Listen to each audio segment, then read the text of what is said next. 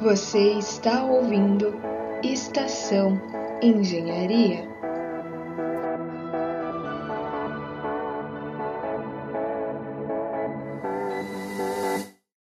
Belos dias e belas noites! Eu sou a Thalita Furlan, criadora e podcaster da Estação Engenharia. E hoje nós vamos falar sobre um assunto muito importante, que é a saúde mental durante a graduação. Para bater um papo aqui no canal, convidei dois universitários, o Murilo e o Alisson, que irão compartilhar as suas experiências acadêmicas com a gente. Bom, boa tarde, pessoal. Sou o Murilo. É, eu faço engenharia mecânica no, no, Centro Universitário FAG. E vamos aí contar um pouco da nossa história, né? Já que é um tema bastante importante. Eu escolhi, vamos começar por que, que eu escolhi engenharia? Foi basicamente pela afinidade com a, o cálculo, né? Que isso é, é o clichêzão, mas isso, existe. E também a, a vontade que eu tinha de desconstruir as coisas no quesito brinquedos quando eu era criança. É, sempre desmontei, gostei de montar coisas e foi uma área que me atraiu quando eu tive que escolher a profissão que eu quis, queria exercer. E também, um parênteses aqui, o laboratório de Dexter tem bastante peso nessa decisão. Boa tarde, eu sou o Alisson, eu estudo na FAG, faço engenharia mecânica também. Eu resolvi escolher essa faculdade por, por causa de um desenho, literalmente, por causa do Hot Wheels. Que tinha um cara que ele tinha, ele tinha paraplegia e ele tinha um exoesqueleto que fazia ele andar e se comunicar. Foi mais nesse que hoje também é o ambiente que eu trabalho, com prótese, então é bem semelhante. Alisson, por que, que você escolheu essa área de mais voltada para engenharia clínica, né? Que seria a parte ali das próteses. Conta um pouquinho para nós sobre isso. Essa parte um pouco é por causa que é um ambiente, digamos que mais limpo, sem sujeira, sem muita graxa. Eu uhum. sou meio enjoado dessa parte. Mas foi mais mesmo por. É que relaciona um pouco ao curso que eu comecei a fazer de biologia, que é uma uhum. área mais voltada para os seres humanos, para a vida, assim, num quesito. Ok, entendi. E para ajudar, então, a entender todas as nossas experiências com reações emo emocionais e físicas durante a graduação, também teremos a presença da psicóloga Fernanda. Boa tarde, gente. Obrigada pelo convite, primeiramente. É, eu sou Fernanda, sou formada há quatro anos já pela PUC, não trabalho diretamente atualmente com os transtornos que a gente vai falar aqui, tanto depressão quanto burnout, mas é sempre bom falar disso, tá? Sempre importante frisar que continua sendo um tabu, sempre teve preconceito durante essas questões. Eu acho muito importante essa discussão que a gente vai ter para realmente quem estiver nos ouvindo que possa se identificar, saber que tem como receber todo esse auxílio, que tem o que fazer e que não é frescura, né? Acho que é o principal motivo que nos traz aqui hoje. Tem, eu também sofri burnout, tá? É importante eu falar disso, há dois anos atrás. Então, além de ser profissional, eu também sou alguém que posso falar sobre isso por já ter passado. E hoje eu espero ajudar muitas pessoas aqui que estão nos ouvindo. Ok, obrigada, Fernanda, por ter aceito esse convite. Você aqui com certeza hoje vai ser muito importante para nós. Murilo, eu sei que você passou por umas situações bem complicadas quando decidiu fazer engenharia mecânica, né? Você poderia contar essa experiência para nós? Posso sim, vamos lá. Fazer um parênteses aqui com o que a Fer falou. É, quantas vezes eu tive que ouvir que é frescura, que é, é vagabundice, que eu tô fazendo drama e que é só porque eu tenho preguiça de fazer as coisas, né? Que não é bem esse o caso. Mas vamos lá. É, Para começo de conversa, assim, é, eu primeiro eu, eu, comecei a faculdade em 2013 na Unioeste de Foz. E devido a vários problemas com organização, com a rotina puxada e tudo isso, eu fui começando a desenvolver o burnout por ali, só que eu não sabia o que era, porque querendo ou não, a gente pensa que, ah, eu só tô folgado, ah, eu só tô com preguiça, vamos embora que toca o barco que dá certo, mas não é bem assim, né? E dali, depois teve uma greve em 2015, se eu não me engano, é, e é ali que o negócio desandou mesmo, porque daí ficamos acho que uns dois ou três meses parado, o ano letivo deu aquela embolada gigantesca, e isso é, ajudou a deixar a minha vida mais desorganizada. Eu não soube lidar com isso. E né, depois disso foi ladeira abaixo. O burnout se instalou de vez, porque como com o retorno das aulas após a greve, todos os professores queriam adiantar matéria, dar prova e sobrecarregou todo mundo, e me sobrecarregou também. Eu não consegui lidar com isso. E logo após, com esses fatores, eu, eu comecei a reprovar, é, perdi algumas matérias. Naquele ano, perdi o ano letivo quase inteiro, para ser bem sincero. É, e daí isso virou uma bola de neve. Bom, você, eu já entrei num pensamento de espiral, assim, ah, eu não consigo, não consigo, eu não sei fazer, mas continuei insistindo. E logo depois, nessa insistência, sem conseguir me organizar, sem conseguir. Sem tratamento também, porque eu achava que eu estava. Só, eu pensava assim também que eu só estava de frescura e estava com preguiça. É, eu, resol, eu continuei insistindo e instalou uma depressão. É, o burnout evoluiu para uma depressão em que é, eu não sentia mais vontade de fazer nada a partir de um certo ponto. Eu não queria ir para aula, é, eu não queria estudar, eu não queria levantar da cama, eu não queria. Eu não conseguia jogar videogame mais também, não, nada fazia mais sentido, nada. Parece clichêzão até falar, ah, porque nada faz sentido, mas é, exatamente isso que a gente sente. Que nada faz sentido, porque, ah, por que, que eu tô, por exemplo, falei, não conseguia mais jogar videogame? Ah, por que, que eu não. Por que, que eu tô jogando videogame? Por que que. Por quê? Não, não, não dá prazer, não faço mais nada me dava prazer, a não ser as endorfinas da endorfinas não, perdão, as dopamina da comida. Porque daí a gente se enfia em doce, em, em comida gordurosa, essas, é os refúgios, né? Que a gente tenta achar, na, que eu tentei achar na comida. E era a única coisa que me salvava na época, assim. E foi feio. Foi feio. Cheguei em, eu cheguei a, a pensar em suicídio. Uma época foi bem, bem complicado mesmo. Murilo, e quando que você decidiu procurar ajuda? Foi depois de um de um, de um, dizer assim, de um incidente que deu com uma colega minha lá na, na Unioeste. Ela teve um ataque de pânico durante uma prova, pânico mesmo, assim. Ela chorou do nada, assim, explodiu no meio da prova. E a gente ficou, eu fiquei bem abalado, assim, ela era minha amiga, ainda é, né? É, e a gente eu fiquei bem abalado, falei, nossa, o que está acontecendo com ela e tudo mais, e logo, e logo depois desse incidente, ela foi procurar tratamento e tudo mais, porque aparentemente não era desde da, só naquela época que ela estava sofrendo, né. E daí a gente conversou, ela falou que estava com depressão, ia começar a tomar remédios e tudo mais, e daí nas férias desse ano, que era 2016, né, nas férias de 2016 para 2017, eu resolvi, não, acho que eu vou num psicólogo, talvez eu esteja com depressão, algo assim também, porque a gente tinha uns sintomas meio parecidos, sabe? Esse negócio de não ver sentido nas coisas e tudo mais, eu falei, não, deixa eu procurar. Mas também com um pouquinho de relutância, assim, sabe? Porque aquele pensamento preconceituoso estava meio enraizado, assim, ah, não, é, é, frescura, eu sou, eu sou folgado, não sei o quê. E foi depois disso.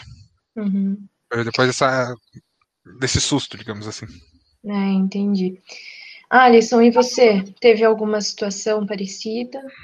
Eu acho que mais me pegou mesmo foi quando eu entrei na faculdade. Eu saí totalmente da minha rotina. Até aquele tempo eu não, não estudava mais nada, eu estava bem tranquilo.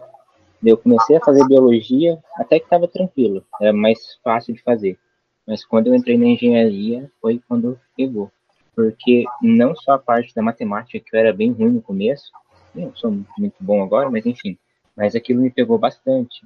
E nesse mesmo período, o trabalho começou a dar uma boa complicada. Então foi, juntou tudo. Teve umas épocas quando eu desmaiando, não sei se era esgotamento, alguma coisa assim. Chegava em casa, assim, conversando com a minha mãe, daqui a pouco caía. Mas foi umas duas vezes uma situação assim. Uhum. E sempre o estresse e nervosismo que eu tenho durante o período de provas, né? Acho que isso é comum de todo mundo. Ok.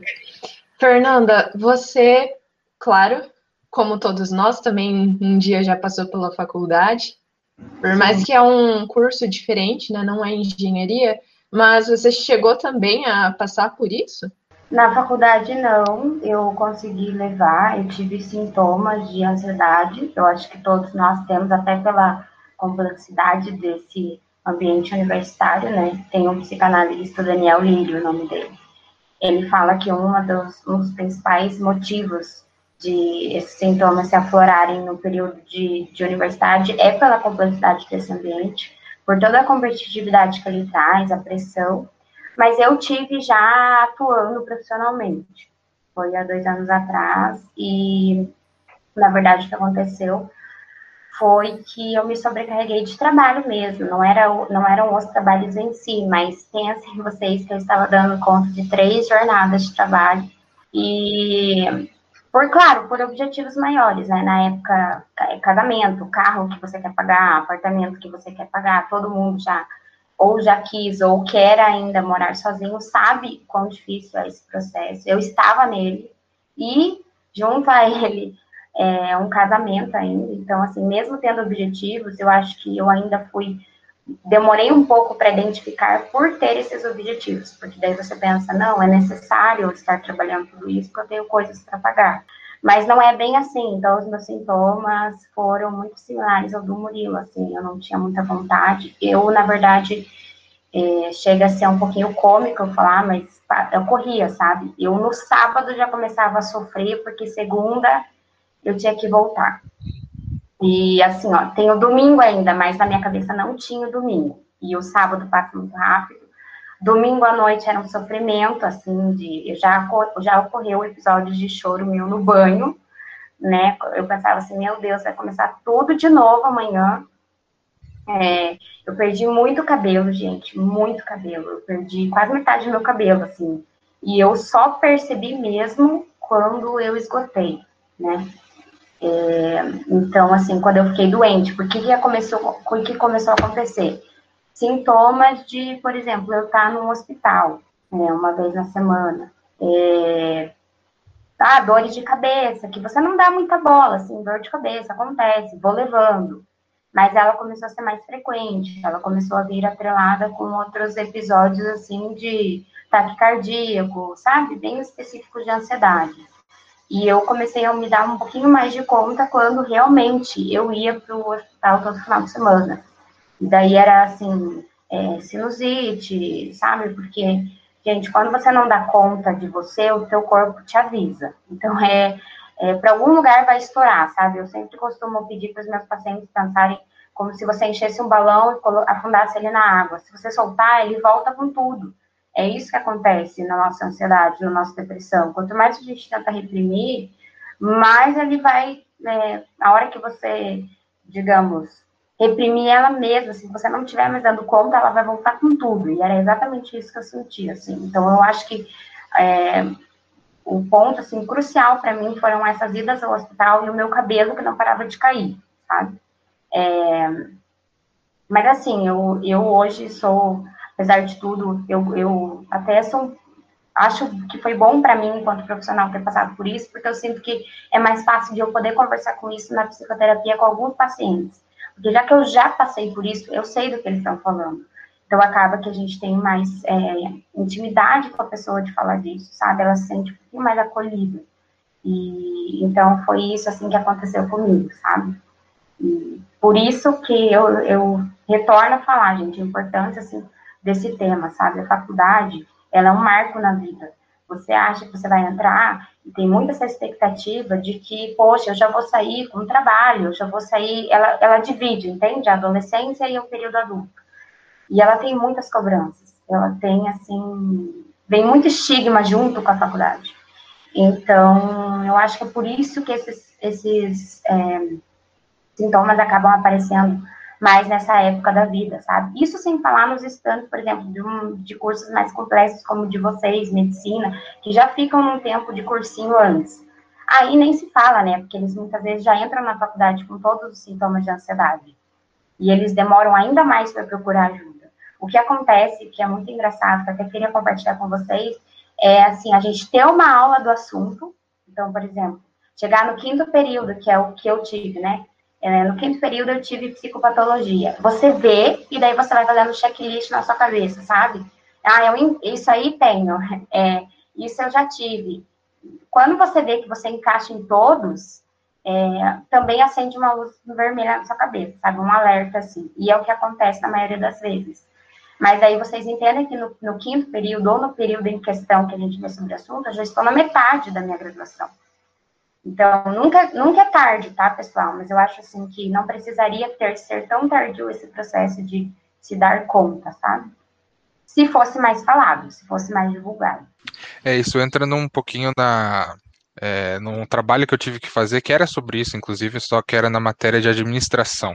Não sei, eu não lembro o que levou a gente a conversar sobre isso, mas o professor perguntou, né, se alguém sabia sobre burnout, essas coisas. Eu falei, professor, eu já sofri, posso apresentar? Ele falou, pode.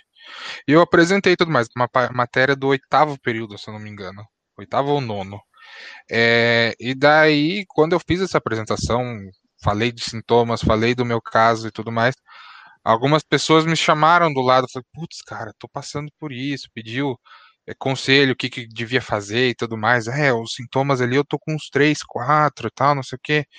Falei, então, procura uma psicóloga e tudo mais. É, é, junto com o que você falou, Fer, sobre, ah, você teve isso no quinto período. Cara, uma matéria do oitavo período é já no fim da faculdade, entendeu? Vai saber quanto tempo essa pessoa já estava sofrendo é. com isso. E então, a, o alerta é para não ter que esperar tanto tempo. Exatamente. Para se tocar disso e já procurar ajuda o quanto antes possível para não evoluir para algo horrível, né? É, eu também passei por algo bem parecido com o que a Fernanda falou. Porém, eu só fui saber disso depois que eu tive a conversa com o Murilo, que faz pouquíssimo tempo que a gente fez é. no network. Umas duas semanas, três, eu acho, né? Faz umas, assim. eu acho, umas três semanas, né? Um networking com ele, ele comentou que passou por, esse, por essa situação né, complicada aí durante a faculdade. E então a gente decidiu, vamos fazer um podcast sobre isso? Vamos. E então eu fui pesquisar sobre o assunto. Gente, eu fiquei chocada, porque eu acho que eu tive isso na maior parte que eu passei na faculdade. E teve um fator que a Fernanda falou sobre chorar no banho no domingo, de desespero da segunda-feira.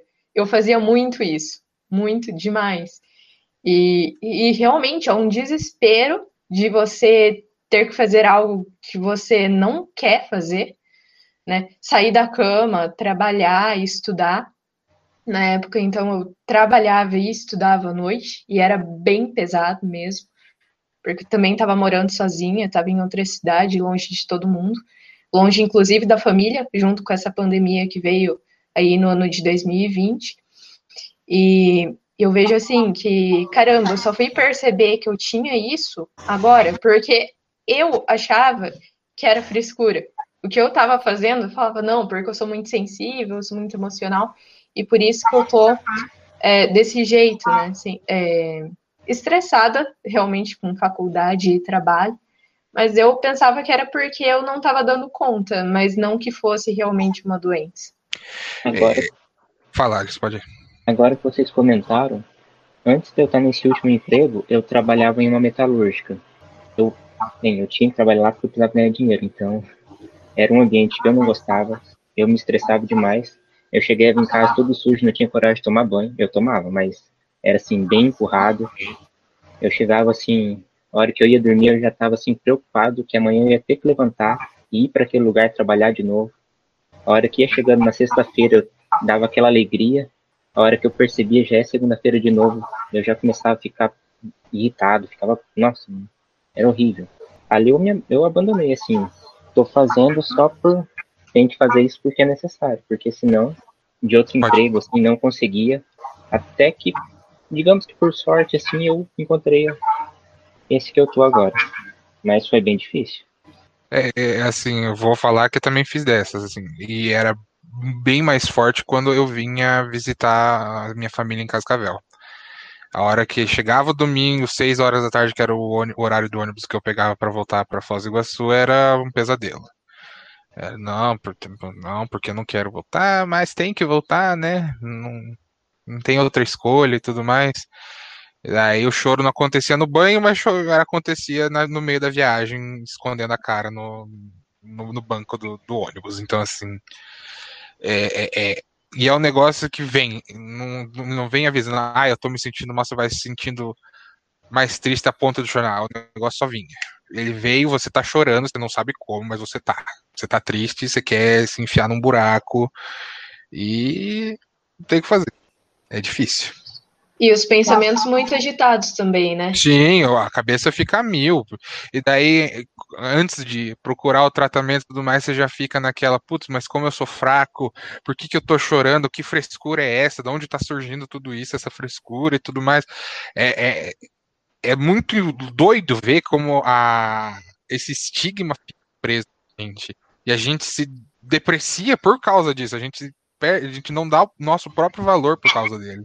Eu acho que o que vocês, o que vocês estão falando, gente, vai de, de encontro assim, com as três dimensões do, do burnout mesmo, tá? Que é essa exaustão emocional, esse cinismo, a gente não tem vontade de fazer nada, e essa baixa realização profissional. Que o que, eu, o que a gente percebe de relatos de pessoas que, que sofrem disso é, por mais que ela ganhe bem, se ela não está aguentando o ambiente, ela, ela fica ali pelo salário. E, e ela demora, e por isso essa mensagem que eu estava falando antes, ela se demora para dar um pouquinho de conta, sabe? E é por isso que talvez um profissional, é, se ele tivesse chegado um pouquinho antes, assim, né, ele teria super ajudado e pode ser até uma, um quesito assim de prevenção. Não, eu nunca tive, eu não sei do que vocês estão falando. Ok, mas você já estar num processo terapêutico também te traz uma possibilidade de prevenção para esses assuntos.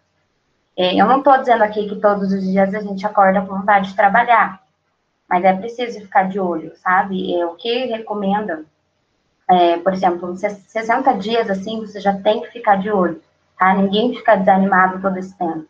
Um mês eu já diria para vocês que já é motivo de alerta, mas mais do que isso, é preciso redobrar a atenção, assim, porque dias bons e ruins todo mundo tem, mas não é bem por aí, sabe? E, e eu acho que a mensagem também que a gente tem que deixar aqui, que eu acho até importante vocês saberem, a gente tem uma taxa altíssima de depressão no nosso país, tá? Maior, só perde para os Estados Unidos, na América, tá?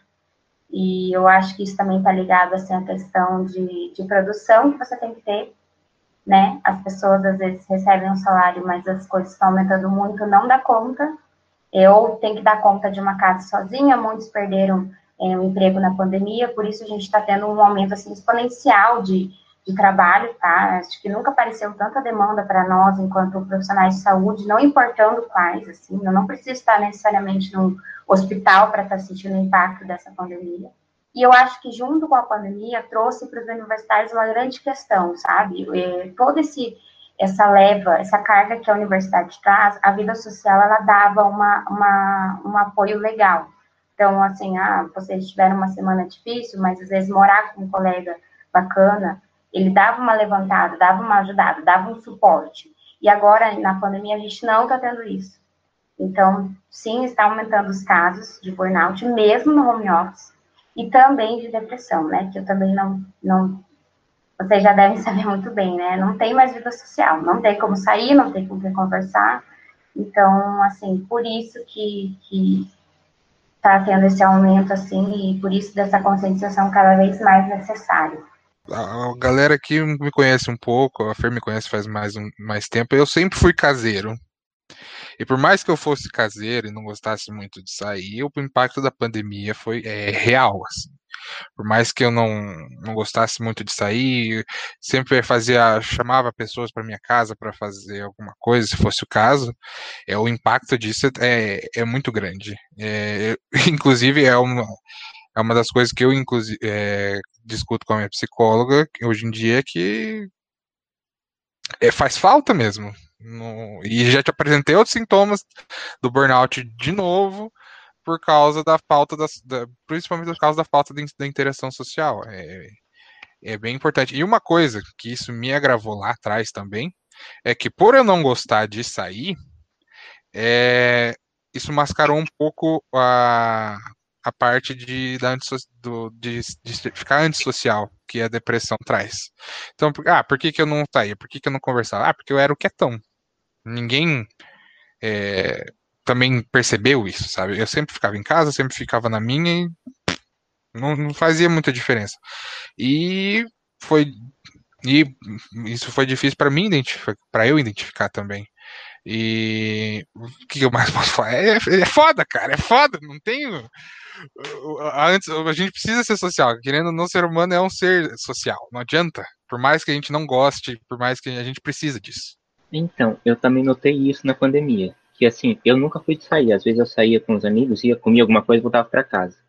Sempre preferi mais é, o menos interação possível. Só que agora eu estou percebendo que isso faz muita falta. Antes, como eu fazia trilha, agora eu não estou mais fazendo por causa disso, você tem aquela falta. Eu ainda assim que não sentia tanto isso antes por não sair, não ter essa interação, porque eu tinha faculdade. Então ali a faculdade era o meu escape. Agora, sem isso, não, você vê que não, não é a mesma coisa, tanto no, na taxa de aprendizado ali da faculdade, como a relação mesmo que você tem no serviço é diferente. É bem mais complicado. E eu tenho esse problema de que, quando eu estou estressado assim, eu me isolo. Aí sim que eu não falo com ninguém, a pessoa me responde, eu respondo o mínimo possível. Então, eu vou interagir com outra só se eu preciso de alguma coisa. Do contrário, é só eu lá com ouvindo alguma música, ouvindo algum podcast boa. É, é, engraçado, você falou disso também, Alisson. Lembra, a gente teve, chegou a ter aula uh, uma semana presencial esse, esse ano e foi bem diferente. Eu percebi, pelo menos em todo mundo, a vontade de conversar, a vontade de, de falar com alguém, de pegar na pessoa e falar: Olha só, você existe, que legal. É, é, muito, é muito louco isso. É muito louco. É, eu acho que assim, a nossa geração, por ser os millennials, eles estão muito mais suscetíveis a passar pela síndrome de burnout, né? É, e também a depressão. Porque sempre tem aquela. Você tem que conseguir tudo aos 20 e poucos anos de idade. Você tem que ter uma formação, você tem que ter um carro do ano, uma casa, você tem que ser sociável, né? Então, é, eu me pego hoje, talvez, pelo que eu estava, claro, lendo, uh, a síndrome de, do impostor também, né, no trabalho, de achar que eu não estou sendo autossuficiente no meu trabalho, e isso eu acho que vem um pouquinho agregado da síndrome de burnout, tá? E, gente, nós temos que respirar, primeiramente, e, e fazer as coisas no seu tempo, né? ninguém não dá para se comparar ao outro. Eu acho que às vezes quando a gente tenta se comparar ao outro, é, acontece é, essas como que eu posso falar? Intensifica a cobrança. É, intensificar né? a cobrança. E aí você. É, eu sei, eu também pensei é, assim. É, exatamente é, isso. É, é, bem difícil. Porque eu lembro quando eu entrei na faculdade, eu pensava, tá, eu entrei em 2013. Então, 2013, 14, 15, 16 e 17, tô formado com 23, 24 anos, beleza, já entro emprego, pau, não sei o quê. E aí você vai trilhar esse caminho, você vê que não é bem assim as coisas. E esse, e esse primeiro tapa na cara que você toma de não assim, o que o seu plano não, não vai ser do jeito que queria, é, é bem desesperador você tomar esse, choque de realidade. Tanto que é, dizem assim que, ah, porque é comum o engenheiro se formar em 6, 7 anos, às vezes até mais e tudo mais. A hora que você aprende isso, é, dá, dá, dá muito medo. Você fala, tá, mas se eu vou demorar mais, meu Deus, como é que eu vou fazer isso? Como é que eu vou comprar o meu carro com antes dos 30 e tudo mais. É uma cobrança muito chata, assim, e isso vem um pouquinho também que eu percebi é, de como a geração dos nossos pais e avós foi criada também. E essa, essa cobrança que tiveram com eles, do mais, ela recai sobre a gente e a gente fica mal também. E entender essa parte de cada um tem o seu tempo. Não importa se. Eu, eu, vou, eu vou levar quase 10 anos para virar engenheiro, mas não importa. Não tem problema. O problema é que você vai chegar no seu objetivo e tá tudo certo. Entender isso é muito difícil. Demorei bastante com a terapia para entender isso aí. Eu acho que a gente também tem que desmistificar essa cultura dos 30 anos, sabe? 30 anos é velho para quem, gente? É velho do quê?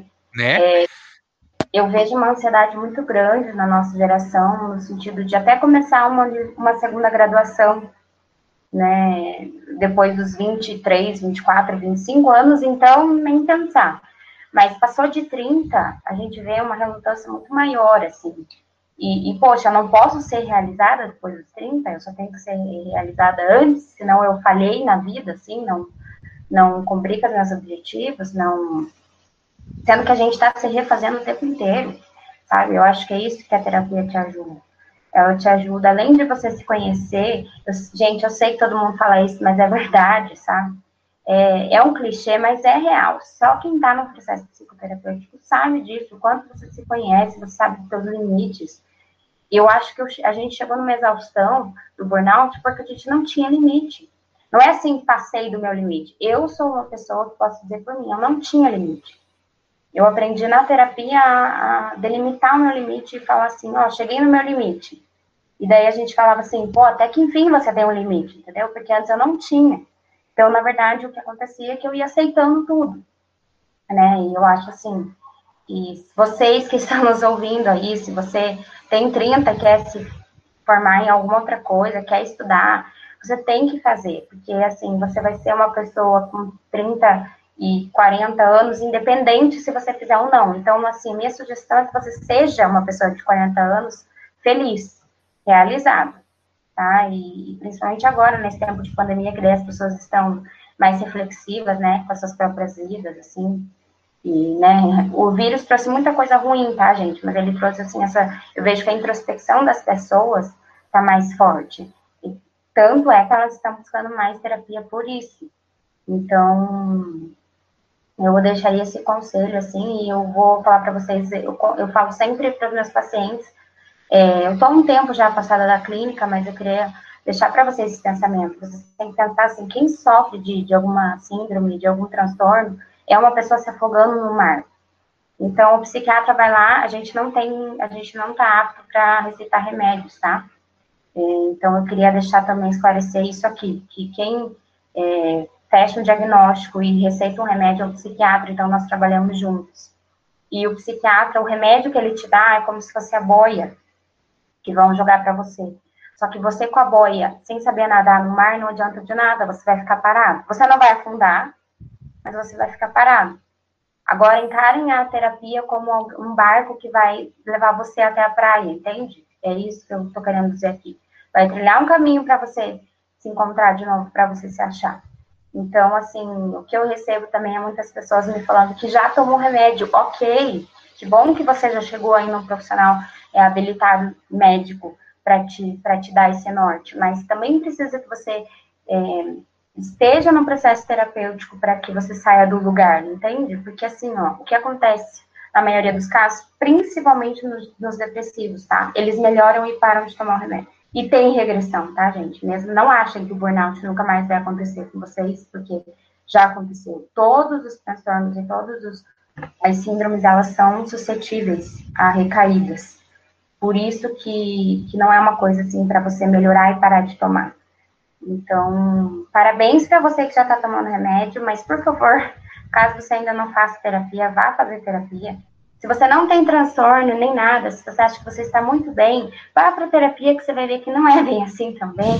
Todo mundo tem questão para trabalhar, então é esse o meu, acho que assim, meu maior aviso assim de todos os tempos. Não não falo isso como profissional, mas falo alguém falo como alguém que já sofreu, tá? Disso, assim, de, de como você precisa de ajuda e como você precisa que outra pessoa te mostre, porque sozinha você não vê, tá? E eu não tô falando assim, é sempre bom ter uma rede de apoio, mas às vezes as pessoas muito próximas a você, elas vão tentar, é, que é isso que a gente estava comentando, te fazer mais forte. E daí você acaba encarando isso como frescura, então, assim, poxa, é, poxa, Murilo, poxa, Alisson, poxa, Thalita, vamos levantar, tem aula amanhã, tem prova, ok, mas você não está fazendo aquilo por mal. É, então, assim, por isso um olhar profissional é muito importante nesses momentos. É, é aquela velha verdade é, que ninguém, não é muitas pessoas que sabem, a terapia não é só para quem tá louco. É, ela vem antes disso já. Eu, eu, eu percebi isso eu cheguei a fazer um pouco de terapia quando eu era adolescente. Ajudou bastante, mas eu tinha 12, 13 anos, eu acho. Então, ajudou com as questões daquela época e tudo bem. Mas também, e sobre os remédios que você falou, Fer, eu vejo que existe um, e eu também tinha esse, um preconceito com o remédio. Você ter, chegar ao ponto de ter que tomar remédio. Uau, nossa, que coisa louca. Mas ninguém para pra pensar que quando você tem uma infecção ou qualquer coisa, você também toma remédio. É, é o mesmo princípio, é a mesma coisa. Só que para sua cabeça. Você toma um remédio quando você está gripado, você toma um remédio quando você infeccionou o seu pulmão ou sei lá o que, e vai te tratar. É a mesma coisa com remédio psicoativo. Não tem problema. É você, às vezes, não só isso, às vezes tem, você tem alguma desregula, um problema hormonal que desregula as funções do seu cérebro e tudo mais, e o remédio vai te ajudar. É um genético também. Exato, então o remédio vai te ajudar, querendo ou não. Claro que é, é, o remédio não vai, pode não te ajudar imediatamente, é um processo. Mas é importante tomar também, não tem que ter esse estigma de, ah, é porque é, terapia, psiquiatra, remédio é coisa para doido e não sei o que. Não! São pessoas doentes. É, uma, é, é, é tão doente quanto uma pessoa que está no hospital porque quebrou a perna, ou sei lá, porque está com algum problema, mas é, só que não relacionado à a, a, a, cabeça. É simples assim. É, quebrou a perna, louco, começou a quebrar a perna, levanta e anda. É, é, é, exatamente, é uma boa analogia, né? Porque ninguém fala pro cara que tá com a perna quebrada levantar, né? Ah, você quebrou o braço, ah, vai jogar basquete. É, eu acho, Thalita, que o maior recado aqui é vão pra terapia, minha gente. Uhum. Tem. Você que tá ouvindo aí, vai, vai pra terapia, porque precisa, tá? É que nem eu falei, acabei de falar ah, tá tudo certo, eu não tenho nada. Tem, sim. Todo mundo sempre tem, tem um negocinho. Sempre, então... Aquela tua insegurançazinha que bate Exatamente. ali. Aquela tua ansiedade. que você não sabe que você tem. Exato. então, é isso que eu queria, assim, deixar como, como meu recado. E não querendo Se você não quiser me ouvir como profissional da área, né, porque eu sou suspeita, você me ouve então como alguém que teve três empregos e sofreu de burnout. É, vai que estão querendo que vão, vai que acha que você está querendo pescar uns clientes aí, né, Fer? Exatamente, não é isso, tá? Então, eu nem faço clínica. Eu nem faço clínica. Vamos começar por aí. Não, mas não quero jogar a Thalita na frente do busão, mas ela, quando a gente começou a conversar sobre isso, ela, ela se identificou com algumas coisas. E foi e é justamente por isso que eu falei. É, tem que falar, tem que entender Acho que a gente já tá parecendo um disco meio arriscado, mas é isso que tem que acontecer. Não, é que eu queria, eu queria, assim, o que eu queria deixar aqui. Tudo que você não fala, gente, tudo que você não elabora, você fantasia sobre isso, tá? O falar, ele é muito, muito necessário para você esclarecer as coisas e para você não fantasiar. Por isso, a importância da terapia, sabe? Porque, que nem eu falei, o Murilo falou com você, você se identificou, mas você entende que talvez se ele não tivesse falado, você só ia ficar no achismo? Eu, eu acho que pode ser, mas eu não tenho certeza. E quando a gente fala, a gente passa a ter certeza de determinadas coisas. Esse é o princípio do, do acompanhamento com um psicoterapeuta. Tá? E é isso. É, com, com a, falando da minha experiência, é, foi bem assim. Quando eu cheguei lá, falei. É, minha, minha psicóloga, eu acho que tem alguma coisa errada comigo. Daí ela falou: tá, o que, que você sente? Comecei a descrever. Falei uma porrada de coisa ah, porque não sinto vontade, porque isso, assim, assim. Daí ela só perguntou uma coisa para mim: você já pensou em suicídio? Eu falei sim.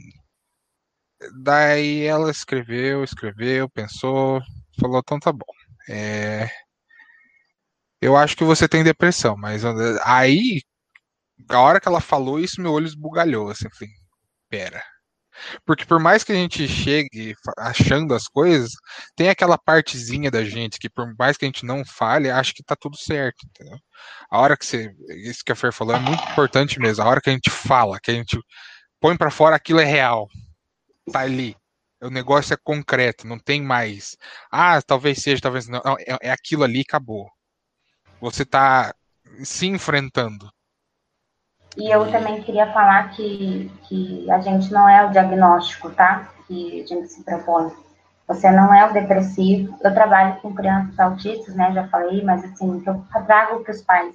O seu filho não é autista, ele tem autismo, tá? Então, assim, o diagnóstico serve muito mais para nós, profissionais de saúde, nos é, orientarmos uns com os outros, assim. Então, eu chegar para ele e falar para outro profissional, por exemplo, que o Murilo tem depressão, eu já sei os sintomas que ele tem, mas ele não é a doença dele, tá? Então, quando a, a psicóloga expõe isso para você, o psiquiatra expõe isso para você, ele não, ele não tá te rotulando, tá? Ele só tá tentando te explicar que tem um nome para todos os sintomas que você tá tendo, mas que você não é aquilo, tá? Que, que é uma, ao contrário do autismo, né? A depressão é uma doença, ela tem como sim ser controlada. Muitas vezes, se a pessoa assim seguir certo por muitos tempos, ela pode até ser curada disso, tá? Mas eu acho importante assim, a gente usa a palavra diagnóstico e eu acho ela muito forte.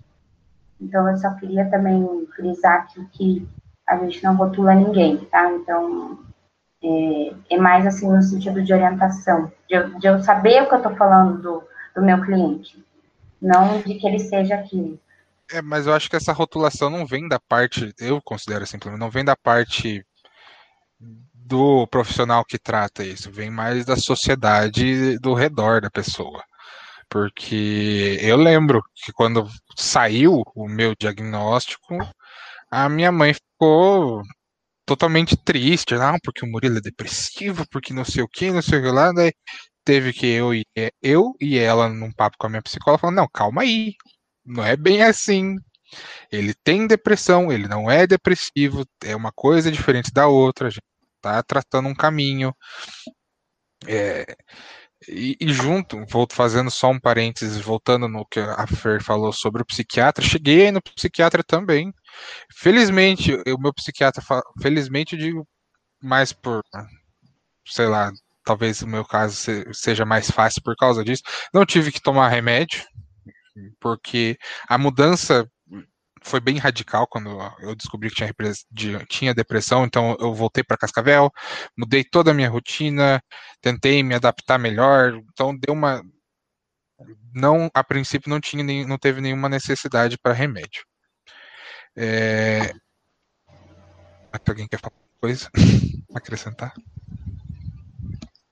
Não, mas acho que o que você está falando aí de, de, Você entendeu que quando você é, trouxe isso, falou sobre isso, ficou mais evidente para você, e a partir dessa fala que você pôde é, trazer mudanças. Então, é, eu voltei para casa da minha mãe, eu, é exatamente isso que, que eu acho que é essencial eu frisar aqui também, sabe? Que a partir do momento que você expõe, você pensa em estratégias para resolver. E se ficasse só na sua cabeça com sintomas de, ah, eu não tô com vontade de levantar, é, né, pensamentos até suicidas que podem surgir, é, não surtiria efeito nenhum, mas a partir do momento que você expõe para alguém, essa pessoa te dá uma outra visão, você acaba até é, alterando o ambiente à sua volta para te ajudar, sabe? Para tornar um ambiente menos penoso para você. E eu quero fazer mais um alerta aqui para não cair em quem quer que vá ouvir isso aqui, quem está ouvindo, quem pode vir ouvir, não caia em papo de charlatão, tá? Quem trata, psico... Quem trata depressão, burnout ou qualquer coisa da mente é o psicólogo e é o psiquiatra. Não vá cair em papo de coach, de que promete 1.500 coisas, ou de que eu, inclusive, sou culpado de ter feito da tal da microfisioterapia. Até hoje não sei o que porcaria é essa, que falou que ia descobrir a razão da minha depressão e tudo mais, e que assim a gente ia descobrir. Isso não existe. Depressão, qualquer doença psiquiátrica e tudo mais, é com os profissionais corretos, o psicólogo e o psiquiatra. Não tem salvação, não tem caminho mais curto, não tem atalho, não tem nada. É isso. Não é, contorne o preconceito que, que ainda existe sobre procurar tratamentos nessa área e busque o tratamento. É só isso que vai te salvar. Caramba, Murilo, tem coach querendo resolver problema? Tipo... Já, já vi, deu um puta bafafá uma época que eu vi, que o coach fala, prometia mesmo que ia salvar a pessoa da depressão e que era só ela fazer exercício físico e que não sei o que. Teve gente que até parou de tomar remédio. Tem gente que tava com remédio, o cara falou: não, você não precisa desse remédio. E daí a pessoa entrou em um surto depois. Por quê? Porque não precisava do remédio, aparentemente. Você vê Caramba. onde que a gente chega, cara? A minha, inclusive, o paciente chega? da minha psicóloga teve surto uhum. psicótico com ela, porque ele foi fazer um, uns processos de coach. O cara chegou lá sem medicamento, na hora que sentou para fazer a sessão com ela, teve um surto. Ali! E tava só ela e ele na clínica. Massa pra caramba, né? Existe, tá, gente? Mas é importante colocar aqui também que o coaching, ele não é reconhecido, assim, não é uma ciência, sabe? Não tem, não tem muitos fundamentos ainda. Se informem, tá? Antes de procurar ajuda, se informem. É muito importante isso. Eu tenho uma dúvida. Às vezes, assim, você acorda e não tem aquela vontade. Não é com frequência, mas geralmente em, em períodos que você se sente mais estressado. Isso também é algo quando é recorrente, mas não, por exemplo, ah, daqui semana de prova, por exemplo, você fica mais estressado, você não tem aquela vontade de levantar da cama, nem para ir trabalhar, nem para fazer nada. Isso é um, é um fator, é um fator indicativo, por exemplo? Alisson, eu não, eu, não é considerado, tá? Porque você já me trouxe um motivo, que é a semana de provas. É pontual, você pode, assim, falar sobre isso na sua terapia, vai, você vai receber apoio, tá? Não achem, assim, que se você não tiver nem transtorno, nem nada, ela, a gente não vai atender, sabe? Enquanto profissional. Não, nós vamos acolher a sua demanda, mas como ela tem um indicativo de semana de prova, igual você falou, não é recorrente, ela não se caracteriza como uma depressão, tá? o DSM coloca assim entre mais ou menos uns seis meses para você é, procurar, para você afirmar mesmo o diagnóstico. É possível antes disso se, se tiver todos os sintomas, tá? Mas tem que ter um tempo maior para a gente observar se se encaixa numa, numa depressão ou não. É, dando, usando o meu exemplo, o, os sintomas que eu apresentei foi ao longo de dois anos e pouco. Então aí já dá um pouquinho mais de, de, credibilidade. Hoje em dia também, é igual você falou, olha, ah, prova, puta que pariu, tem que levantar, ai que inferno essa porra dessas provas. Mas é, é infelizmente assim, depois passa a semana, para mim pelo menos passa. Então, assim, é, é pontual. Mas com, fazendo a, a, comparação com antigamente, cara, era todo santo dia. Até domingo, que não tinha nada para fazer. Ah, que eu vou levantar dessa porcaria. É domingo, não tem porquê, entendeu? Às vezes você tenta pensar no motivo. Ah, por que, que eu não quero? Ah, só porque eu não quero mesmo. Ah, tô sendo folgado. Mas não, é só porque você não tem energia, nem estado mental para existir, basicamente. Eu acho legal a gente dar uma acentuada nos sintomas da síndrome de burnout. É, então, assim, não é só tá na mente. Isso daqui ele reflete no corpo também, como a Fer tinha mencionado. É, eu, por exemplo, tinha muito problema de gastrite. Em épocas aí de prova, às vezes estava estressada com alguma coisa no serviço. E isso realmente vinha acontecer, às vezes ia parar até em posto de saúde porque estava mal. É, também a gente vê uh, muito da ansiedade, falta de ar, palpitação, é, esquecimento, dificuldade de concentração e atenção, a insônia é, e também é, a depressão, né? Que daí seria já uh, como que fala, Fernanda? É um, a depressão seria proveniente da síndrome de burnout, né? Isso, é que tá uma ligada à outra, assim. Elas não são necessariamente uma leva a outra, tá?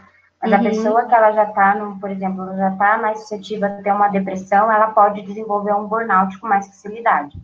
Mas uhum. não necessariamente eles estão relacionados. Uma coisa é ligada ao trabalho e a depressão pode não necessariamente estar ligada ao trabalho, tá? Mas é mais é mais suscetível uma pessoa depressiva ter burnout.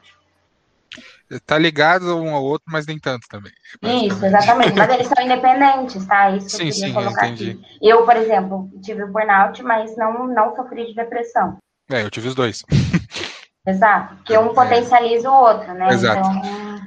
É, você falou dos sintomas, Thalita, é, eu tive uma porrada, assim, e assim, às vezes, e às vezes são vários ao mesmo tempo, não é só um, ah, eu, por exemplo, ah, tô com gastrite.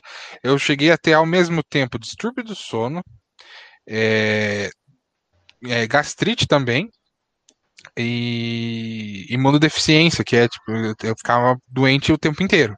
Era uhum. gripe, era sei lá, qualquer coisa. Eu tava doente o tempo inteiro. Igual que eu falei no começo, né, amor? A uhum. gente vai para o hospital toda semana e você vai tapando só com a peneira, assim, tipo, ah, não. Daí eu, e daí eu fazia pior, gente, eu colocava a culpa no tempo de Curitiba, que você já É, exatamente. eu achava que é curitibano, sabe do que eu tô falando. Um dia tá 30, no outro tá 15, eu colocava isso na minha cabeça, assim. Ah, mas em era... Foz era quase igual também, porque a gente, na faculdade, tinha um ar-condicionado. Ah, então você sai do ar-condicionado, tempo quente, claro que vai ferrar com o teu sistema respiratório inteiro. Mas beleza, não por um mês seguido. Assim. É, é difícil você perceber isso aí, mas acontece. E um distúrbio do sono que acontecia comigo era sonhos horríveis, assim, sabe? A gente acorda sofrendo. É o um negócio. Eu acordava com cãibra no corpo inteiro, basicamente, porque eu ficava tenso muito durante algum sonho, um pesadelo, assim, que era absurdo, muito absurdo. É, e o ruim é que isso, esses sonhos aí é quase toda noite, né?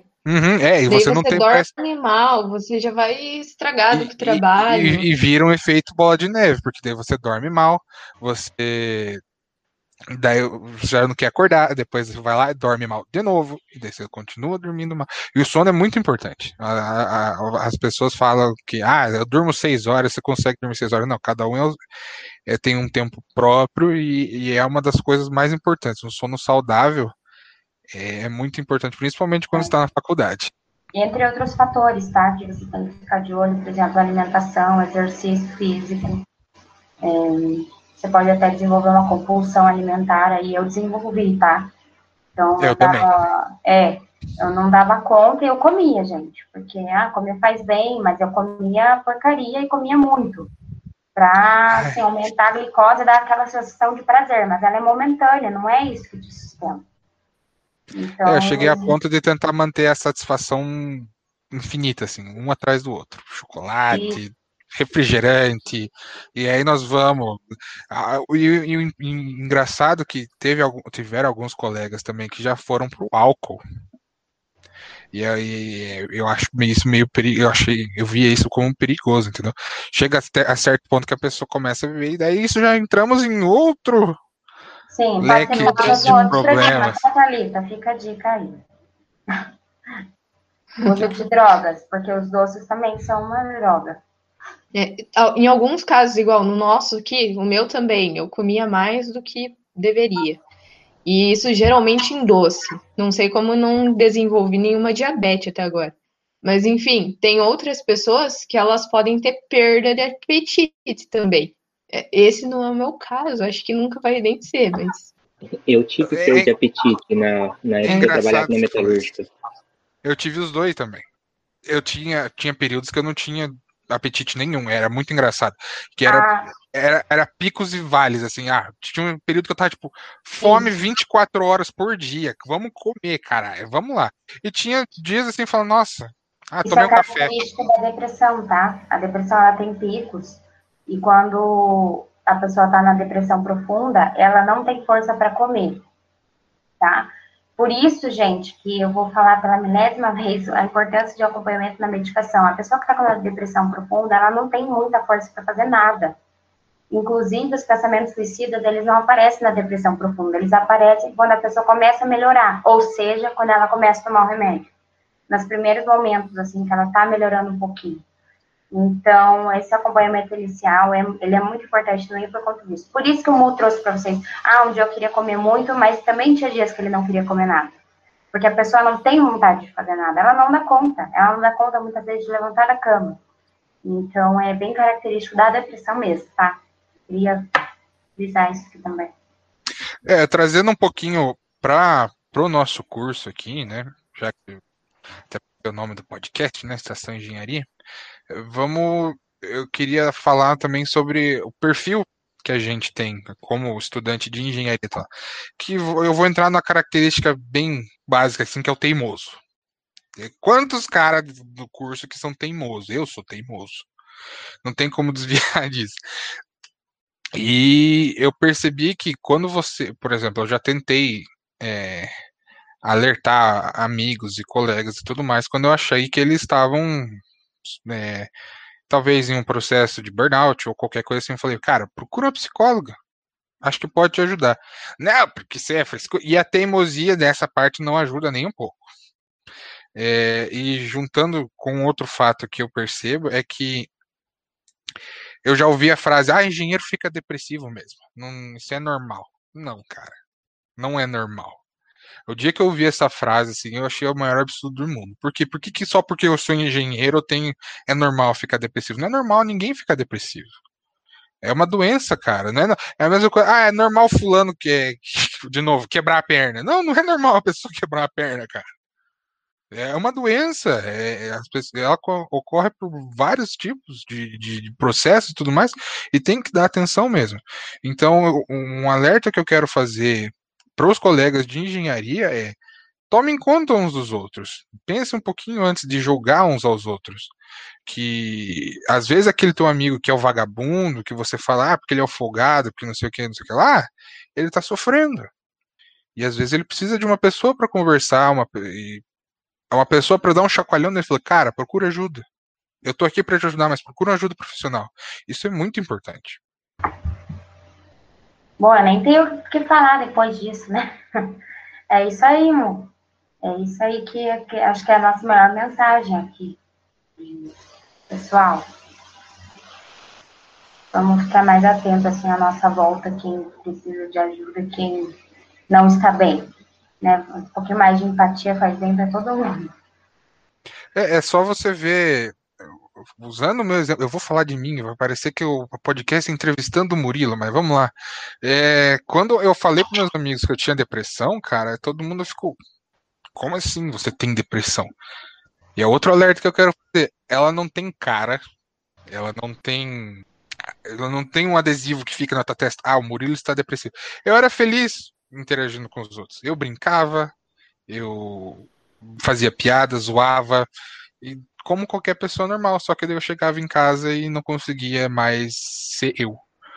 Então, às vezes, se você percebeu qualquer coisinha, fala com um amigo, fala com o seu colega. Não custa nada ser uma pessoa boa por cinco segundos que seja. Tá só uma dúvida aqui, Alisson, para você mesmo. Você teve depressão então também?